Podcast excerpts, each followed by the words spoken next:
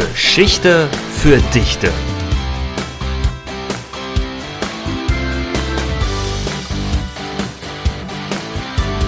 Mit Nikolas Schäfer und Tim Rommel. Einen wunderschönen guten Tag. Hallo Tim. Ja, hallo Nico und ein herzliches Willkommen an unsere Zuhörer natürlich. Beide Arme, beide Hände hält er hoch empor zum Schwur, ruft mit seiner Eisenstimme, dass es durch die Reihen fuhr. Gott der Christen, Gott am Kreuze, Gott, den mein Gemahl verehrt. So du bist ein Gott der Schlachten, der im Schrecken niederfährt. Hilf mir dieses Volk bezwingen, gib den Sieg in meine Hand, dass der Frankenmacht erkennen muss des Rheines der Neckarstrand. Oh, Mensch, wieder ein Gedicht zu ja, die Thema. Schlacht von Zülpich, ein Gedicht von Karl Simrock, zumindest Auszüge daraus. Und damit sind wir auch schon beim heutigen Thema. Tim, was ähm, schauen wir uns heute an? Ja, wir gucken uns äh, Klodwig den Ersten an. Mhm. Und da muss ich erstmal sagen, dass ich mir ein Fehler unterlaufen ist bei der letzten äh, Folge dass ich mich ein bisschen in der Zeit vertan habe, wo ich gesagt habe, wir bleiben in der Zeit. Habe ich mich äh, um 400 Jahre vertan. Ja, meine Güte. Plus, minus. Ja, äh, ich meine. Passiert. Ne? Das, das macht den Braten jetzt, glaube ich, auch nicht fett. Nee, das Aber, ist. Äh, das genau. wir hin. Also, wer war Chlodwig I. denn und wofür ist er eigentlich bekannt? Er war ein Frankenkönig, der sein Herrschaftsgebiet ausbauen konnte. Und quasi den Grundstein für die ja, spätere Staatengründung von Frankreich und äh, Deutschland auch äh, ja, verantwortlich ist. Mhm, das stimmt. Außerdem war er quasi der Übergang zwischen der Antike und dem Mittelalter. Also er hat ungefähr um 480 bis 510 gewirkt, so plus minus. Und in dieser Zeit hat er einiges vollbracht, was noch weite Auswirkungen, hast du ja schon gesagt, auf die Staatengenese von Frankreich und Deutschland, aber auch auf die Zeichnung des Mittelalters als solche hat. Okay, schauen wir uns den Verlauf von Chlodwigs Leben doch einmal genau an.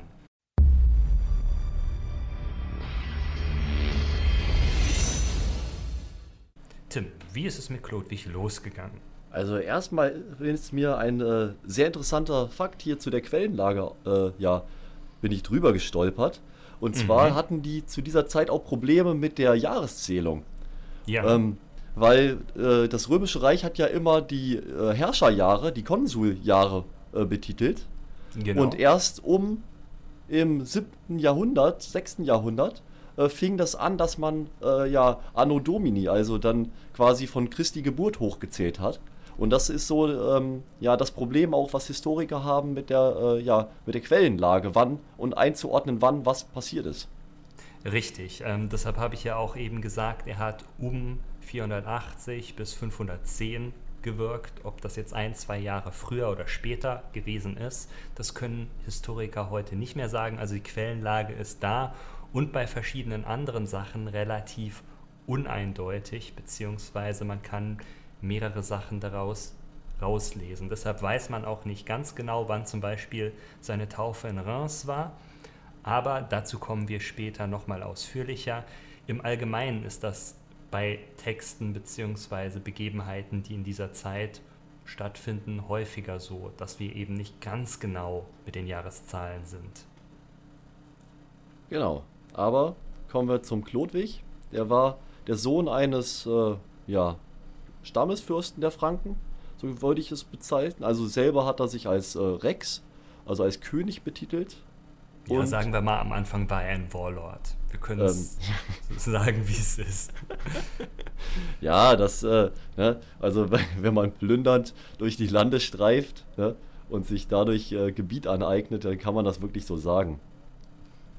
Ähm, und äh, ja, das Gebiet, wo er geherrscht hat, war jetzt im ja im heutigen Belgien, Niederlande äh, ja, festgesetzt. Genau. Und 482 folgte Chlodwig dann seinem Vater Childerich I. als König der Saalfranken. So hat sich dieser Heerstamm genannt. Und es war ein recht ansehnlicher Heerstamm, das muss man auch sagen. Die waren nicht unbedeutend in ihrem Gebiet und hatten eine gewisse militärische Macht und eine gewisse Reputation.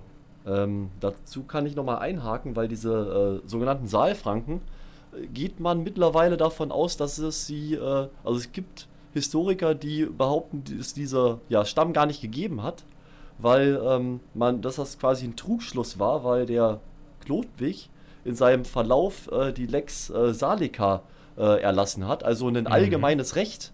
Und dadurch haben sie gesagt, oh, das müssen ja dann die Saalfranken sein. Ähm, ah. Das ist aber nicht äh, so bestätigt, wie es, äh, wie man es gerne hätte.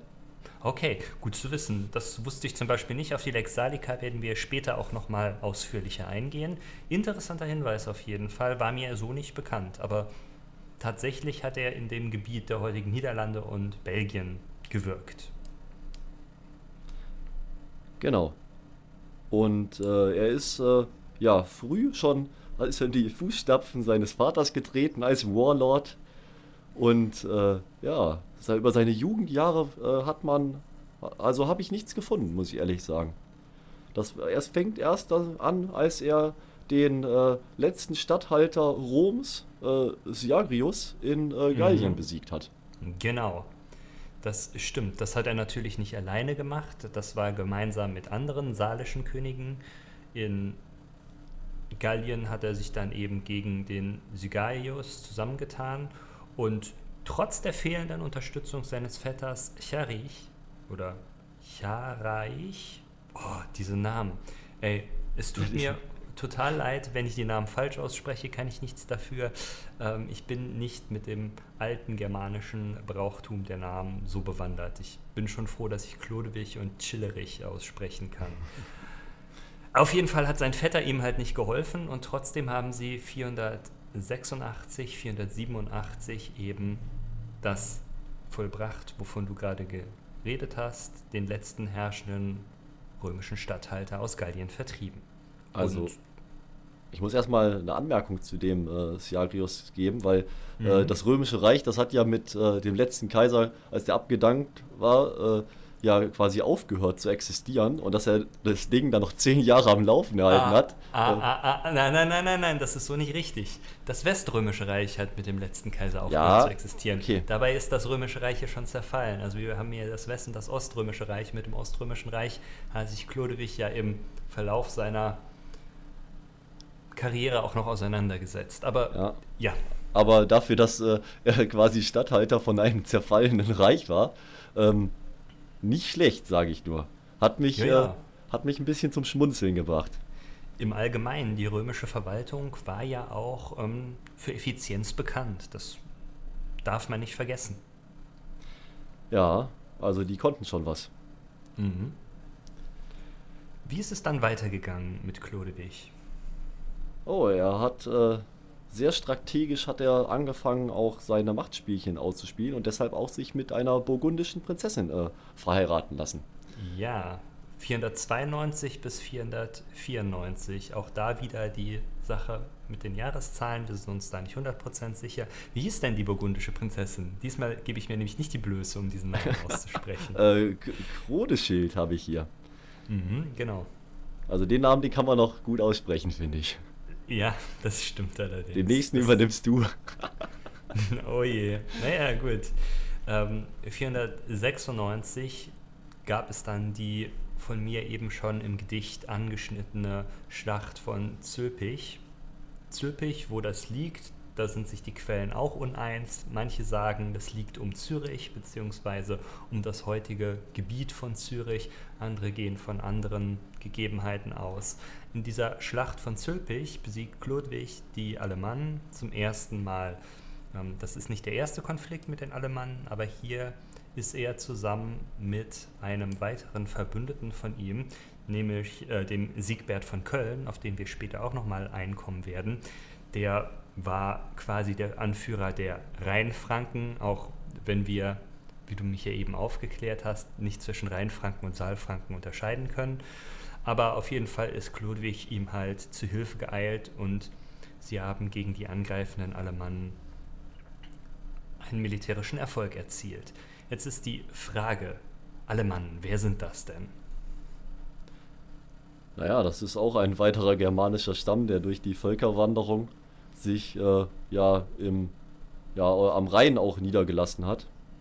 Mhm, und, genau. äh, und die Germanen waren bekannt dafür, dass sie sich gegenseitig ganz gerne mal einen auf die Mütze gegeben haben. Also, ähm, was soll man dazu sagen? Das ist, äh, äh, ja, und natürlich auch Namensgeber für dann das, äh, für die Deutschen im Französischen später.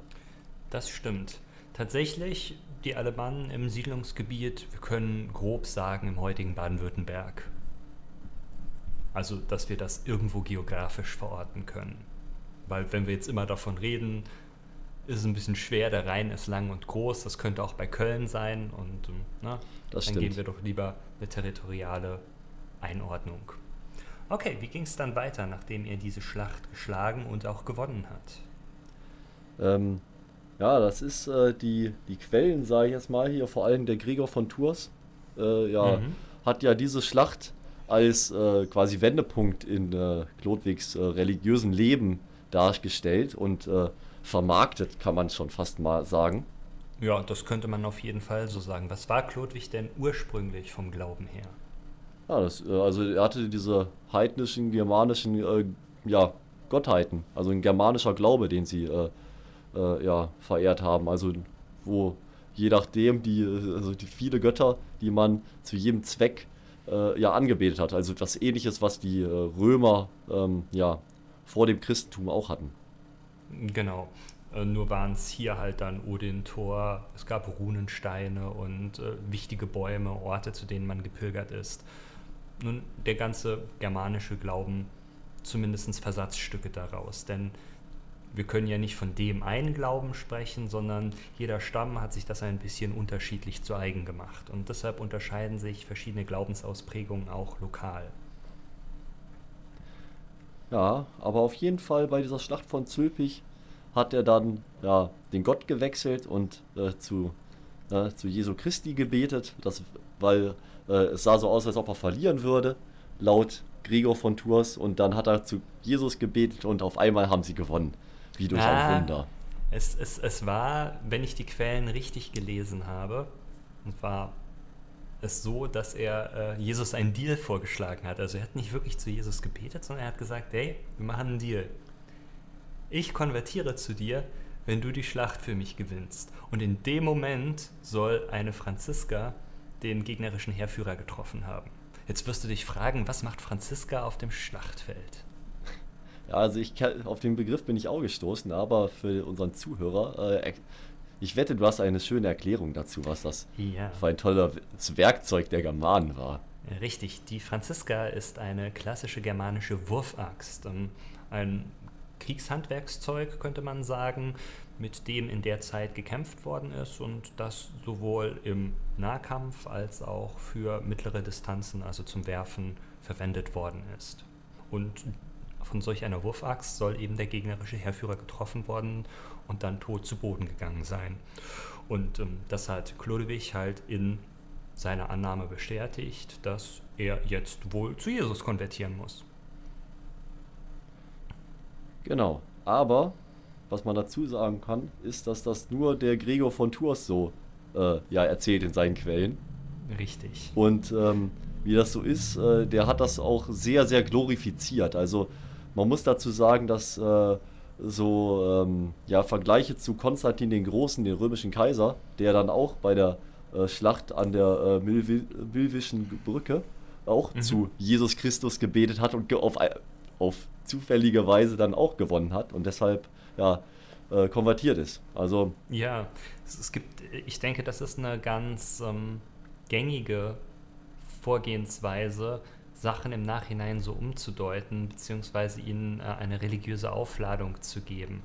Also äh, gibt es ja ganz viele Beispiele, wo sich das Schlachtenglück gewendet hat, nachdem eine gewisse religiöse Praxis vollzogen worden ist. Ob das jetzt ein Gebet ist oder das Hissen eines Banners oder, oder, oder. Also es gibt ja wirklich mehrere Berichte aus der Geschichte. Nun, ob es dann tatsächlich so gewesen sein mag oder ob es letztlich auf die ja, Einwirkungen seiner angeheirateten Chodeschild gegangen ist, das mag Ansichtssache sein. Also wir wissen nicht endgültig, warum Chlodewig jetzt von seinem germanischen Glauben zum christlichen Glauben übergetreten ist. Es war auf jeden Fall aber, und das muss Chlodewig auch bewusst gewesen sein, eine folgenschwere Entscheidung und eine, die auch mit Macht und Machtpolitik zu tun hat. Da kommen wir aber auch später nochmal drauf. Genau, weil es, man kann nämlich davon ausgehen, dass äh, der äh, clevere Chlodwig ähm, ja das nicht nur aus rein äh, ja, von einer gewonnenen Schlacht abhängig gemacht hat, sondern ja deutliche Vorteile davon bekommen hat, äh, ja, zum Christentum zu konvertieren. Das auf jeden Fall.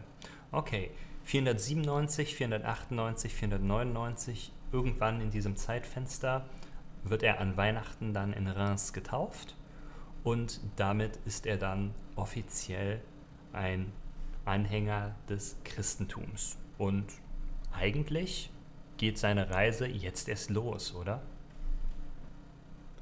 Ähm, zumindest seine, ja, also seine, ich sag mal so, seine äh, Höhepunkte, seine Machthöhepunkte äh, wird er auf jeden Fall jetzt äh, demnächst erst bekommen, weil äh, durch diese Konvertierung zu dem äh, auch römisch-katholischen Glauben ähm, hat er natürlich auch dann Verbündete bekommen, auch in Ostrom, weil die gesehen haben, ja. oh, äh, das ist ja ein Germane, der, ne, der mit dem uns, man reden kann. Ja, genau, der, der ist ja gesittet.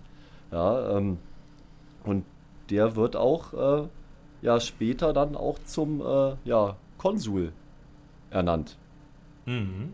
Und auch, äh, also ihm wurde auch ein purpurnen Mantel angelegt und äh, also das war aber auch erst kurz vor seinem Tod. Ich glaube so um 507, 508 so rum. Hatte ja. ich jetzt. Ich weiß jetzt nicht, mhm. äh, hast du andere Zahlen?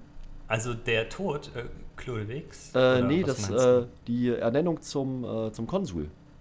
Äh, das müsste 508 gewesen sein. Weil das also, ist. Weil das ist so die, ähm, ja, der Höhepunkt eigentlich seiner, seiner Macht, weil er dadurch eher äh, nicht wie die Westgoten oder mhm. Ostgoten mhm. äh, im, ja, oder die Vandalen im Streit äh, mit den Oströmern äh, gekommen ist, sondern ein Verbündeter deren oder zumindest äh, ja als neutral ja. geachtet wurde. Wir schauen uns äh, seine Politik und sein politisches Ränkespiel gleich nochmal ausführlicher an, weil er hat da ein paar Kehrtwendungen genommen. Ähm, wie gesagt, am Ende gehen wir auch nochmal darauf ein. Schauen wir uns aber zunächst mal seine biografische Entwicklung weiter an. Nachdem er dann 500, 501 gegen die Burgunder unter Gundobald in den Krieg gezogen ist und den auch gewonnen hat, war seine Macht nun relativ gefestigt. Interessanterweise war seine Frau, seine angeheiratete Chodehild, ja auch eine burgundische Prinzessin. Warum ist er denn gegen die Burgunder in den Krieg gezogen, Tim? Ähm, warum die sich gegenseitig auf die äh, Schnauze hauen wollten, das habe ich äh, teilweise nicht begriffen, aber es ging immer um Gebietsgewinne. Ja, also tatsächlich. Der äh, äh, Klodwig war ein Machtmensch, muss man ganz klar mhm. so sagen, der, äh, ja. äh, der den Hals nicht voll genug bekommen konnte. Definitiv. Und äh, der auch vor äh, ja, Gewalt nicht zurückgeschreckt hat, auch innerhalb der Familie. Muss man ja. ganz klar so sagen. Darauf Was? kommen wir später auch nochmal. Ich sage das so häufig, aber ähm, ja, er hat ja, er hat ja äh, mehrere seiner Verwandten, Charich und Rankra, zur Machtfestigung ausgeschaltet. Also, das war jetzt nicht unbedingt der angenehmste Mensch. Definitiv nicht, weil äh, sein äh, Weg ist äh, von Gewalttaten gepflastert. Und dadurch, dass er mit der burgundischen Prinzessin verheiratet war, hatte er dann die Möglichkeit, Gebietsansprüche auf burgundische Territorien geltend zu machen. Naja, du hast es ja gesagt, der Krieg um Territoriumswillen. Dann kam es 506 zum zweiten und zum entscheidenden Sieg über die Alemannen. Die waren immer noch durch die Schlacht 496 relativ geschwächt.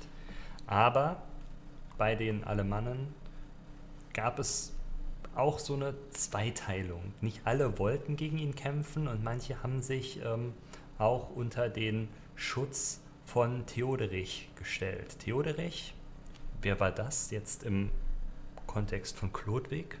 Das war der Ostgote, der in Rom geherrscht hat. Mhm. Also auch, äh, er hieß auch Theoderich der Große, also das war quasi das äh, Pendant zu, äh, zu ihm in, nur in Italien. Ah. Oder im Italien, also im italienischen Raum, sage ich mal. Also in der Provence war er ja auch so. Da ja. hat er nämlich äh, auch den Klodwig am Ende in die Schranken gewiesen. Genau. Das stimmt auf jeden Fall. Nun, und letztlich konnte er dann durch das Bezwingen der Alemannen hier auch nochmal deutliche Gebietszugewinne verbuchen und hatte dann in der Schlacht von 507, 508 mit dem Sieg über den Westgotenkönig Alerich ein Reich von Aquitanien bis zur Garonne und bis nach Toulouse. Also das ist nicht wenig. Und ähm, wenn wir uns das mal vorstellen, von so einem kleinen Warlord, einem Heerführer aufgestiegen zu mittlerweile ja, einem Herrscher über ein derart großes Gebiet, das ist schon beeindruckend. Ja, also man muss sagen, dass er militärisch äh, ja, sein Können bewiesen hat. Auf jeden Fall. 509 eroberte Chlodwig dann das Rhein-Fränkische Reich und vereinigte damit dann die bislang getrennten größten Einzelgruppen der Franken. Also wir haben ja gesagt, die einen waren oben bei Köln und die anderen waren ja in seiner Region und dadurch, dass er jetzt eben, wie gesagt, diesen Teil erobert hat, konnte er damit quasi eine Brücke schaffen und hat jetzt ein geeintes Gebiet. Währenddessen ist unglücklicherweise sein ehemaliger Verbündeter Sigbert von Köln und dessen Sohn Kloderich hm, hm, hm. Ja, ich würde mal sagen, ver, ver, unglücklich. Ja, verunglückt. So ein, unglücklich vom Pferde gefallen. Ja, so ein also, Zufall aber auch. Ja, ja, er hat äh, tatsächlich nicht nur ähm, seine Verwandten, sondern eben auch andere Verbündete und ähnliche ausgeschaltet, um sich dann selbst zum Rheinkönig wählen zu lassen. Und ähm, ja, das hat auch funktioniert und so hatte er dann, wie du ja schon gesagt hast, am Höhepunkt seiner Macht ein nicht unerheblich großes Reich. Genau. Und dann ist er eigentlich schon fast gestorben, 511.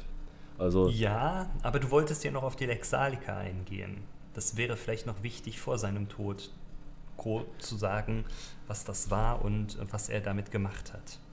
Ach so, das war ein äh, ja allgemeine allgemeine Rechtsprechung, die in seinem mhm. äh, Reich äh, gelten sollte. Aber ich bin da jetzt nicht auf äh, äh, ja die Details, was genau da drin stand. Okay, das ist, das ist nämlich ganz wichtig. Also diese kriegerischen Erfolge, die Chlodewig ja zu verbuchen hatte, haben ihm zum einen eben eine Steigerung seiner Königsmacht erlaubt und er konnte seinen Sitz nach Paris verlegen, also zentral von Paris aus regieren. Und der gallisch bzw. römischen Bevölkerung gegenüber hat er eben die Rechte des römischen Staates in Anspruch genommen.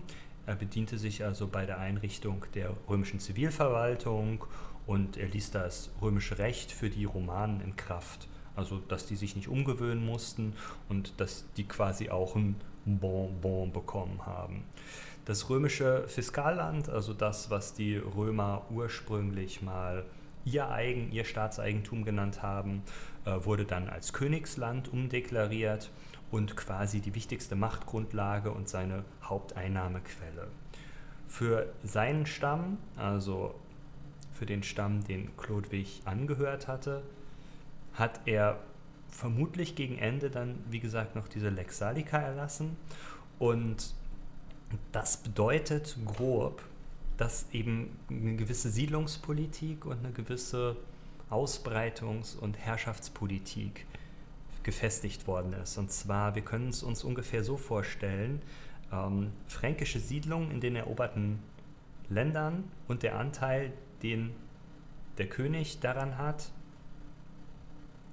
jeweils fraglich, aber es hieß so, dass zwischen der Seine und der Loire nur Streusiedlung zu machen sei. Und dass dann eine Vergabe des Fiskallandes an die Gefolgsleute des Königs hervorgekommen ist. Und diese Vergabe des Fiskallands an Gefolgsleute des Königs, das klingt ja schon so ein bisschen wie das Lehnswesen, das wir aus dem Mittelalter kennen. Und genau dafür ist es auch die Grundlage. Also quasi das ganze Land gehört dem König und der gibt das an seine Fürsten. Die Fürsten geben es wiederum an ihre Grafen, die Grafen geben es an Barone, die Barone geben es an wen auch immer und am Ende müssen die Bevölkerung dann dafür arbeiten. Ah ja, also und, äh, hat er quasi das Feudalsystem an. Äh, gewissermaßen.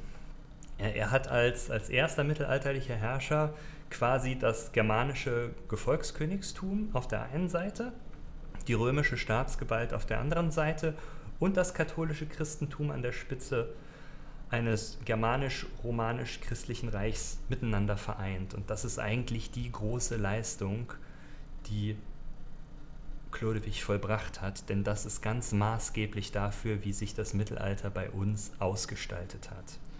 Und das ist auch die eigentliche Leistung, die er vollbracht hat. Nicht etwa seine gewonnenen Schlachten, sondern dieser Verwaltungsakt. Ja, ich sag mal so, das Problem war ja, dass die Franken in der Unterzahl waren in den äh, ehemals römischen Gebieten. Auf jeden Fall. Also ich habe ich hab hier Zahlen, dass die nur äh, 150.000 Franken waren gegenüber von einer Million Gallorömer. Die ja. so und ähm, das Problem ist, man kann nicht wirklich gegen äh, ja, eine Mehrheit von einem Volk regieren, wenn man die, äh, wenn man die nicht zum Teil äh, deren Wünsche erfüllt. Auf und jeden Fall, das ist schwierig, ähm, gegen eine Bevölkerung in Unterzahl, gegen die Bevölkerung zu arbeiten. Dass das nicht funktioniert, das haben wir in der Geschichte an mehrfachen Beispielen gesehen.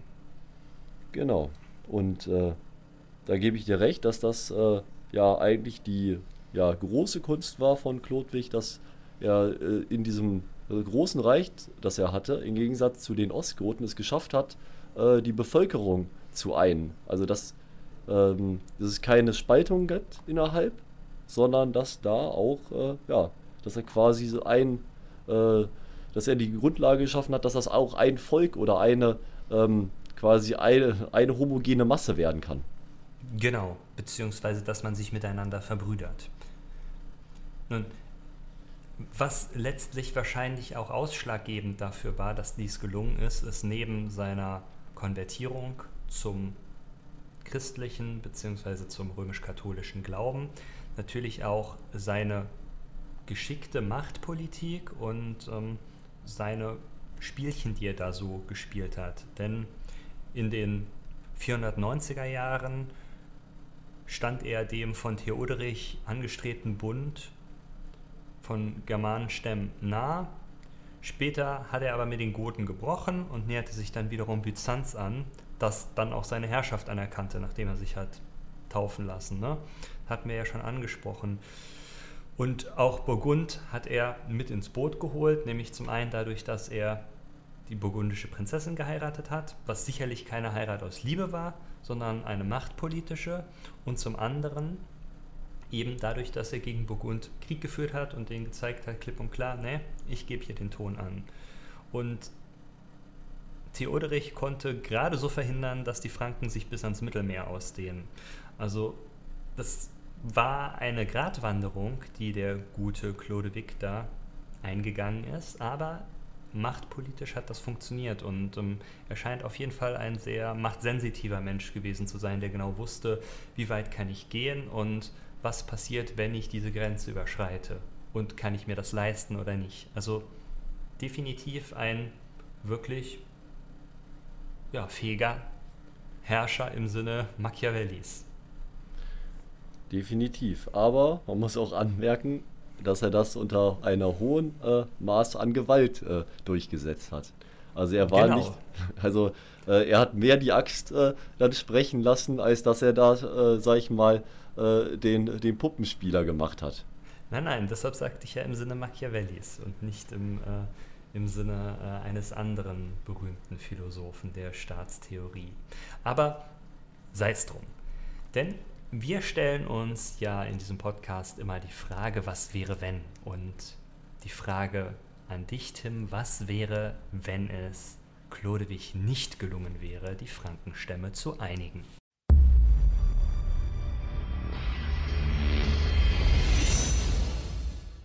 Ja, also wir sind hier, äh, wir rütteln hier natürlich schön am Fundament der, äh, ja, der Staatenbildung oder sage ich mal der äh, äh, Grundsteinlegung für das äh, zukünftige Frankreich und Deutschland, wenn wir den Klotweg hier wegnehmen.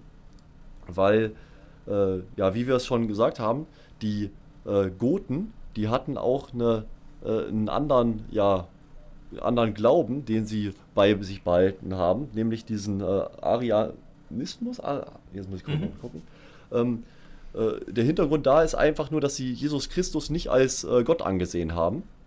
Das ist eine, ähm, ja, eine, sag ich mal, ein Zweig vom christlichen Glauben, der sagt, Moment mal, äh, Jesu Christi ist nicht gleich Gott, das kann überhaupt nicht sein, weil das war ja auch nur ein Mensch. So, das hat aber die römisch-katholische Kirche gar nicht gut gesehen oder anders gesehen. Und äh, deshalb äh, sind auch die Ostgoten auch im Konflikt mit Ostrom gekommen. Und hätte es kein äh, ja, äh, geschickter Herrscher geschaffen, ähm, ja, zu diesem römisch-katholischen Glauben zu, also zu gelangen, mhm. äh, wäre natürlich das Frankenreich entweder schon wie das Ostgotenreich untergegangen in Konflikt mit Ostrom, weil die sich äh, das oder wie die Vandalen dieses äh, wo, dass sich hat äh, ja das Oströmische Reich nicht hat gefallen lassen, dass da äh, ihre äh, ihre Glaubensbrüder äh, drangsaliert werden. Du meinst die Weströmer? Ähm, äh, nee, die, äh, die, Röm, die, sag ich mal, die römisch-katholischen äh, Gläubigen, sag ich mal. Weil die Vandalen so. zum Beispiel, die haben da in Afrika, äh, die waren da nicht so nett zu denen, sage ich jetzt mal. Nee, die sind ja auch in Rom eingefallen. Ja. Also, äh, das meinte ich eher damit, aber ja, gut, das, alles klar. Ach so, ja, das, ja, ich sag mal so, die Vandalen sind dafür berühmt, ne? dass sie. ja, aber das wurde ihnen, glaube ich, eher angedichtet, als ja, dass das es dann zu so schlimmen Plünderungen gekommen wäre.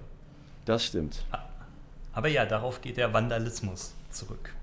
Ja. Aber ich wollte dich nicht unterbrechen. Ähm, ja, äh, wo war ich? Ach so.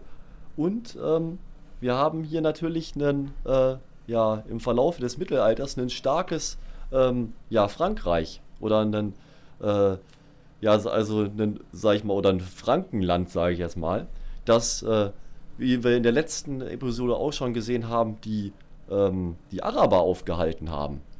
Das war nämlich ein Haupt, äh, sag ich mal, Hauptverdienst von den Franken, die da gesagt haben, so, hier ab, äh, sag ich mal, ab der Provence, ab, äh, ab den Pyrenäen ist Schluss für euch.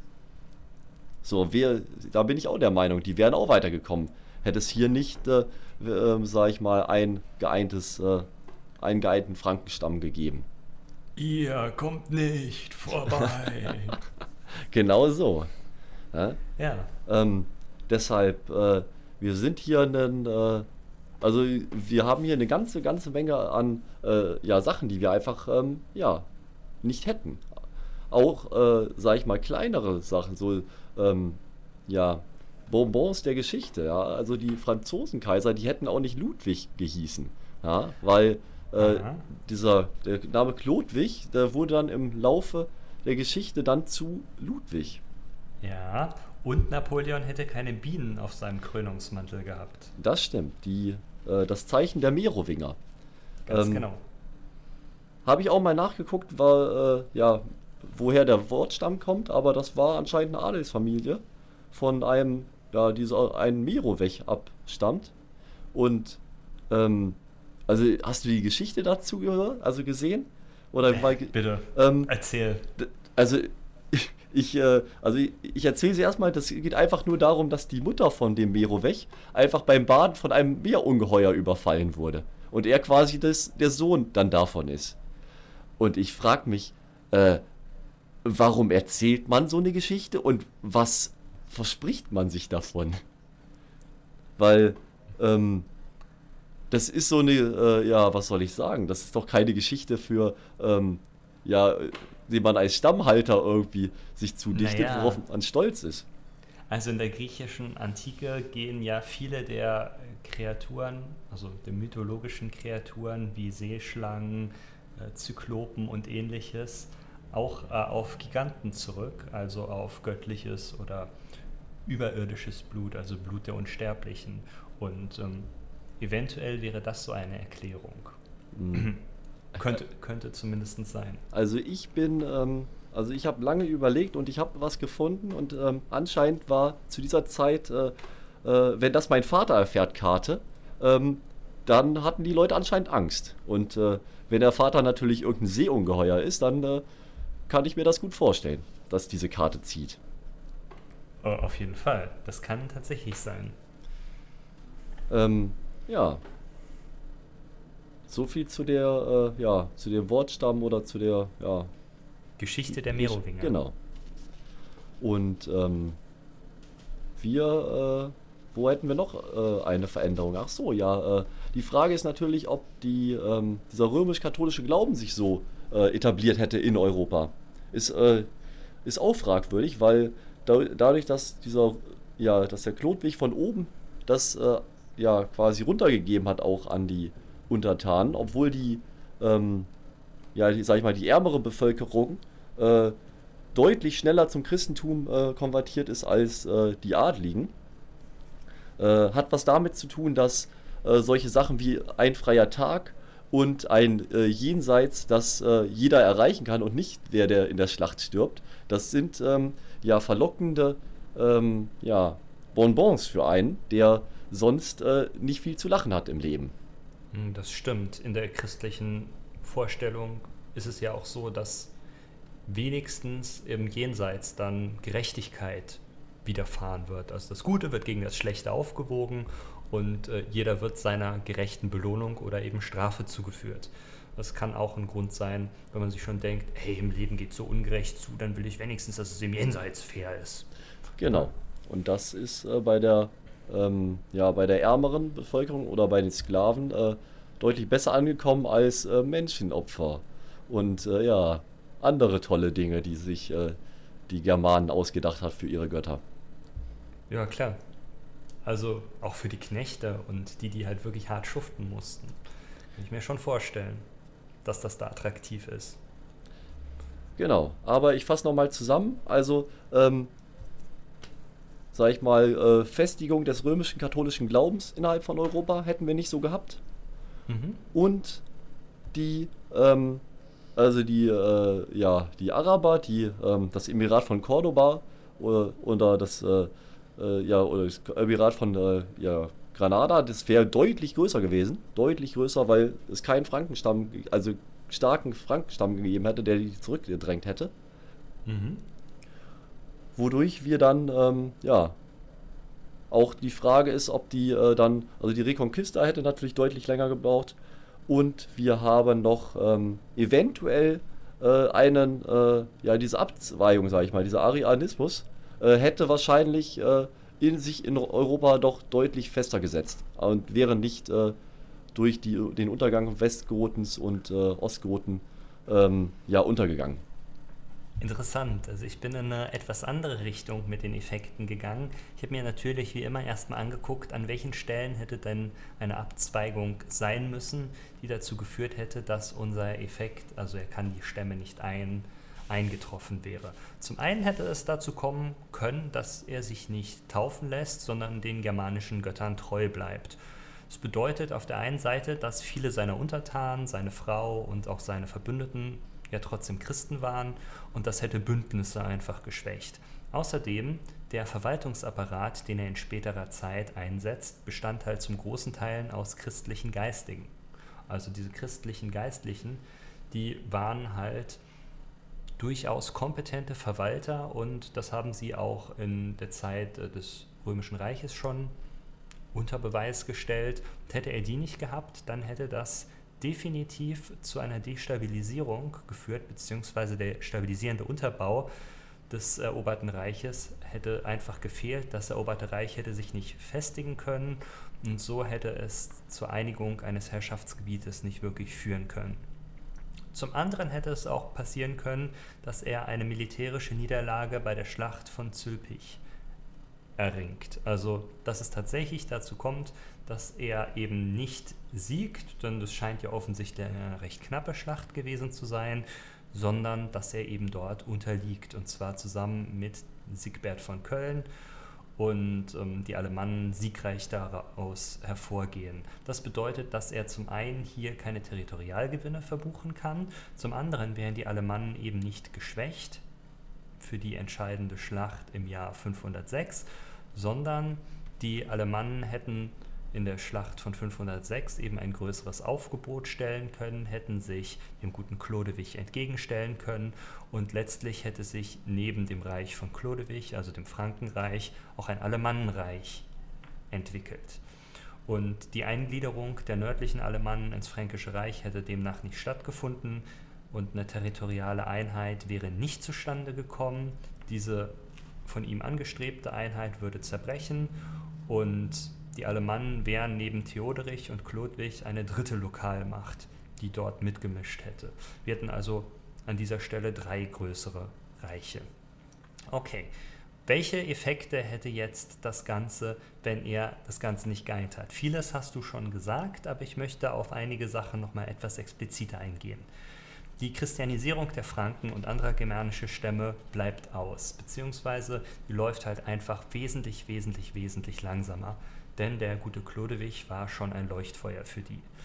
Der christliche Glaube etabliert sich in Europa deutlich langsamer und ist auch wesentlich staatsferner, als wir das vom Mittelalter eigentlich kennen. Außerdem wird die Lex Salica eben nicht entstehen. Und das bedeutet, es gibt auch kein Vorbild für mittelalterliche Herrschaft mit diesem germanischen Gefolgschaftskönigtum, der römischen Staatsgewalt und des katholischen Christentums an der Spitze. Und damit würde sich im Mittelalter eben auch kein Lehnswesen mit Zehnt herausbilden, sondern vermutlich eine andere Struktur, möglicherweise ähnlich der in arabischen Reichen. Also es, es war ja trotzdem was, was über eine Vergabe durch den König bzw. durch den Herrscher geregelt war, aber eben nicht mit dieser krass aufgeschlüsselten Lehnspyramide, wie wir sie ja aus dem Unterricht in der siebten Klasse kennen. Außerdem bestünde eben kein Anspruch absoluter Herrschaft der späteren französischen Könige, auf die du ja auch schon eingegangen bist, die sich ja schon vom Namen her sehr an Chlodewig mit Louis orientiert haben. Dadurch hätte sich kein Absolutismus in Frankreich herausgebildet unter dem Sonnenkönig Louis XIV. und letztlich auch keine französische Revolution, weil das ganze Staatsgebilde in Frankreich anders gewesen wäre. Denn eine weitere wichtige Sache, die Chlodewig gemacht hat, war, den Regierungssitz nach Paris zu verlegen und damit, anders als in Deutschland, das ja in viele kleine Staaten zerbrochen war, war Frankreich immer zentralistisch regiert, also immer mit zentraler Führungsposition in Paris. Wäre das nicht der Fall gewesen und wir hätten ähnlich wie in dem späteren Deutschland diese Kleinstaaterei, dann hätte sich so etwas wie ja, der Absolutismus gar nicht herausbilden können, dann hätte der Merkantilismus als Wirtschaftsform dort gar nicht so funktioniert und wir hätten letztlich auch vermutlich nicht die französische Revolution in dem Ausmaße gehabt, denn wir hätten hier eher ein föderales System und kein zentralistisches System. Was würde das jetzt konkret für heute bedeuten? Tim, was meinst du?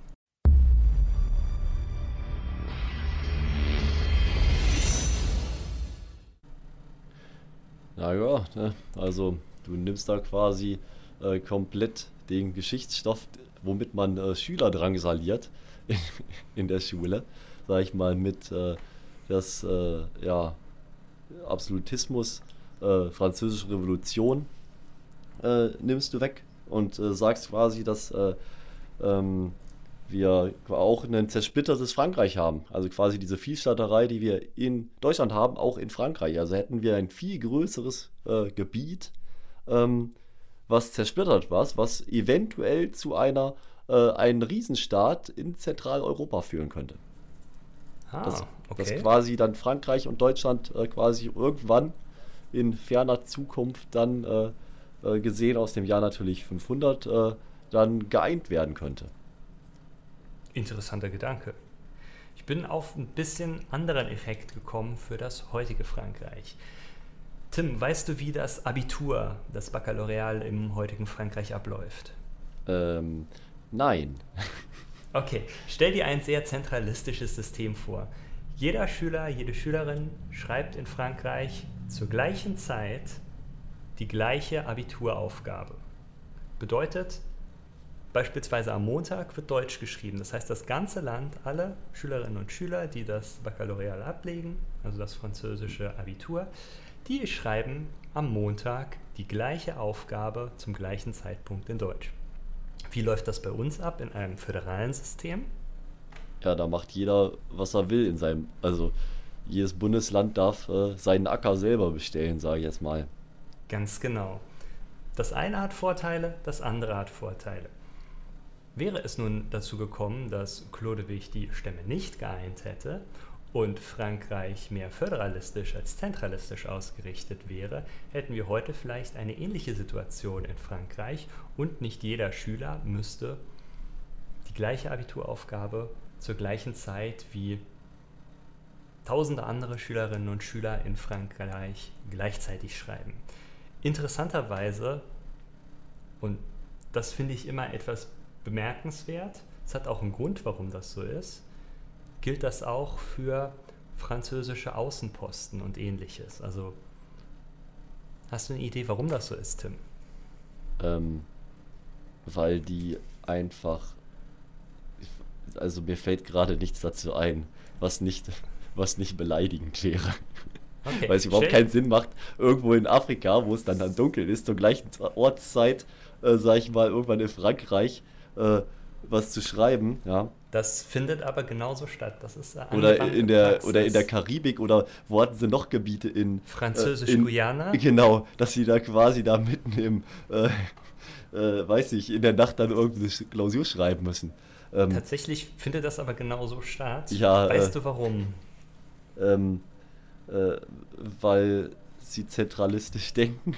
Nein, wir leben in einem digitalen Zeitalter. Und theoretisch könnte es ja so sein, wenn die Schülerinnen und Schüler aus Französisch-Guyana fünf Stunden vor den Schülerinnen und Schülern aus Frankreich und sieben oder acht Stunden vor den Schülerinnen und Schülern von irgendwelchen anderen Besitzungen ähm, schreiben, könnten die ja theoretisch einfach ins Internet gehen, ein Forum-Post machen und sagen, das und das und das und das waren die Abiturfragen, schönen Tag noch. Oder auf Twitter schreiben. Und davor hat so eine Zentralregierung relativ viel Angst. Das wollen die nicht. Deshalb findet das alles zeitgleich statt. Wenn ich das richtig recherchiert habe. Ich hoffe, ich habe jetzt keinen Bullshit gelabert. Das, das wäre also, richtig gut. Erstmal wär, erst wär, hier fünf Minuten nur Scheiße in eure Öhre, in euer Ohr. Aber, nee, aber gucken wir nach, gucke ich auch mal nach. Ähm, also das ist, das ist der Stand der Dinge so habe ich es zumindest ähm, mitbekommen, beziehungsweise so habe ich es nachgelesen. Aber es kann auch sein, dass sich das mittlerweile geändert hat. Äh, also ja, die Info ist nicht mehr topfrisch, sage ich mal so. Genau. Das wollte ich an dieser Stelle nur hinterher schieben. Nicht, dass jetzt irgendjemand auf die Idee kommt zu sagen, ah, was labert der denn für eine Scheiße? Das ist doch alles nur Bullshit. Und dann sage ich, ja, also ich habe darauf hingewiesen, dass es Bullshit sein könnte. Stark. Finde ich gut. Ähm, ja. Schön. Ähm, ja, dazu fällt mir jetzt nichts mehr ein. Fantastisch, oder? Jetzt habe ich dich sprachlos gemacht. Ja. Nein, was meinst du denn, was wären Effekte auf die heutige Zeit, wenn dem so gekommen wäre? Ähm, auf die heutige Zeit, ja, das. Äh, hm, hm ein nicht dezentraler Staat. Die, ja, die Frage ist natürlich ähm, auch die, ähm, sag ich mal, diese, wie soll ich das sagen, dieses Feindbild, was man auch zu den Deutschen hatte, das wäre mhm. ja auch nicht so aufgekommen. Ist ja auch äh, deshalb äh, durch diese Schlacht von Zülpich äh, heißen wir ja da auch Allemand, ähm, weil die uns quasi als, äh, als Gegner sehen, die der Knotwig äh, ja besiegt hat. Und mhm ähm, das wäre dann, ähm, ja, die Frage ist, ob es dann auch so zu einer, äh, sag ich mal, zu diesem zum Ersten Weltkrieg gekommen wäre, wenn man es noch weiter spinnen würde, weil diese, ähm, ja, sage ich mal, diese Querelen ja aus diesen Adelsfamilien äh, gekommen ist. Wir, wir können eigentlich, glaube ich, alle Kriege in Frage stellen. Also auch der Dreißigjährige Krieg hat ja mit Frankreichs Einmischung stattgefunden. Auch der deutsch-französische Krieg hätte vermutlich so nicht stattgefunden. Und, und, und, und, und. Also ja, ich, also würde, ich würde an dieser Stelle jetzt nicht zu weit gehen mit, mit den Überlegungen, weil äh, ohne französische Revolution wäre, glaube ich, unser, unsere ganze jetzige Welt eine ganz andere. definitiv. Weil wir rütteln hier wirklich am dem Grundstein, äh, der gelegt wurde für, äh, das, für Europa. Also Mhm. für äh, ja, das westliche äh, Europa. Das stimmt. Und damit ist diese Frage vielleicht so bedeutend wie sonst nur Christopher Columbus, was wir bisher beurteilt hatten. Das stimmt. Also wir sind hier wirklich an einem, ähm, ja, an einen, der die äh, Weltgeschichte massiv geprägt hat und sein, Mhm. äh, seine Biene aufgedrückt hat. Wortwörtlich. Na gut, Tim, was schauen wir uns denn in der nächsten Folge an? Oh, wir werden kulinarisch aktiv und äh, Alexander von Makedonien entwickelt eine Leidenschaft für seine gehobene Küche. Also, Also, du meinst, aus Alexander von Makedonien wird Alexander aus Makaronien. genau. Er strebt nach dem Michelin-Stern. Ah, nun gut. Dann soll er das mal versuchen. Ich bin gespannt.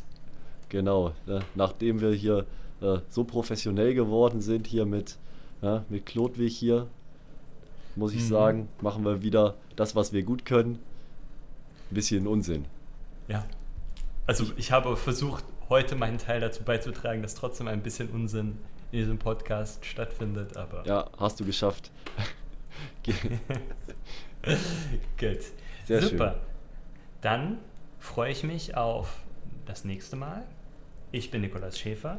Ich bin der Tim und schaltet immer wieder ein. Bis dann. Das war's für diese Woche. Wir hoffen, ihr habt euch gut unterhalten gefühlt. Und nicht vergessen, auf unseren Kanälen Rückmeldung zur Folge zu geben. Auf Twitter, Facebook, na, ihr wisst schon. Über positive Rückmeldungen oder konstruktiv sachliche Kritik freuen wir uns immer. Euer Tim und Nico.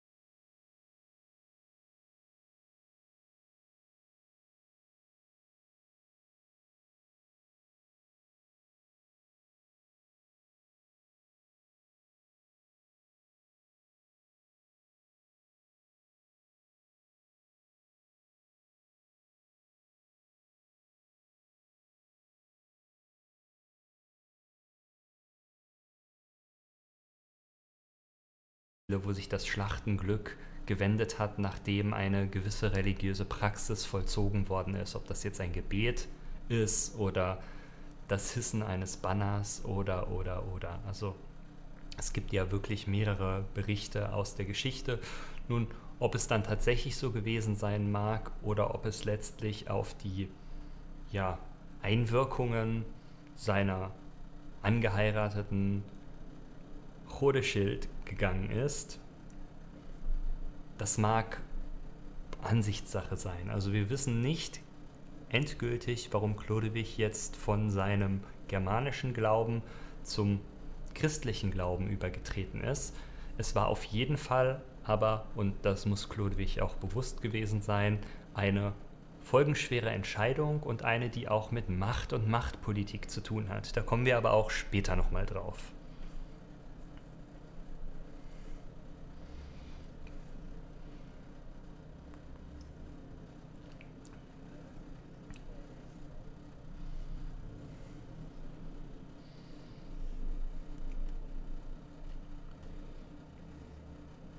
Das auf jeden Fall. Okay, 497, 498, 499, irgendwann in diesem Zeitfenster wird er an Weihnachten dann in Reims getauft und damit ist er dann offiziell ein Anhänger des Christentums. Und eigentlich geht seine Reise jetzt erst los, oder?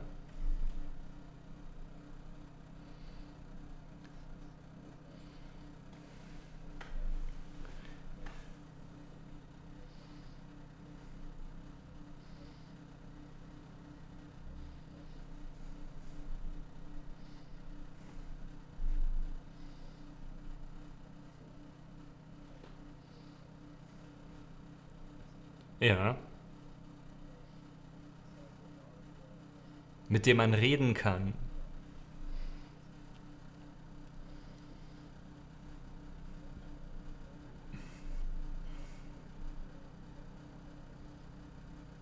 Mhm.